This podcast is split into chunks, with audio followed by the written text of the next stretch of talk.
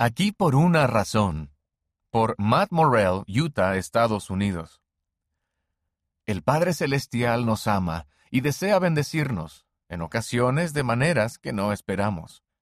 Había estado en la misión en los Países Bajos y en Bélgica por más de un año, cuando el presidente de misión me llamó para informarme que sería trasladado a una nueva área. Me dijo a dónde iría y quién sería mi compañero, y me agradeció mi disposición a servir. Yo tenía la esperanza de ir a otra área, pero me trasladé al otro lado del país, a esa nueva asignación, y me esforcé por olvidarme de mí mismo y ponerme a trabajar. Desde el momento en que llegué me pregunté por qué se me había asignado a ese lugar.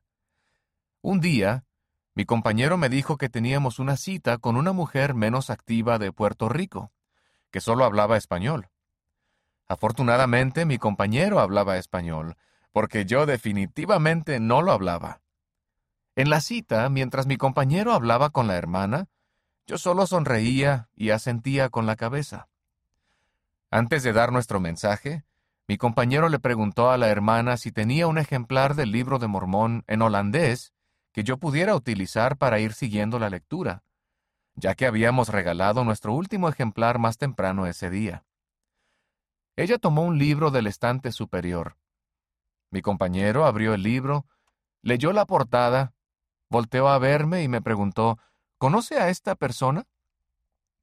Me mostró la portada, que tenía un testimonio escrito por otro Elder Morrell, y reconocí la dirección que acompañaba el mensaje.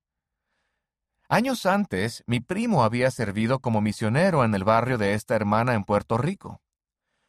Cuando él y su compañero se enteraron de que ella se mudaría a los Países Bajos, le obsequiaron un libro de Mormón en holandés, en el cual escribieron su testimonio. Después de leer el testimonio de mi primo, recibí una fuerte impresión. El espíritu parecía decirme, estás aquí por una razón. Hay personas en esta área que están esperando conocer el Evangelio por medio de ti. Cuando le explicamos que el elder que había escrito el testimonio y yo éramos primos, la hermana dijo que sintió que Dios le estaba tendiendo la mano para demostrarle cuánto la amaba y lo mucho que deseaba que volviera a la iglesia.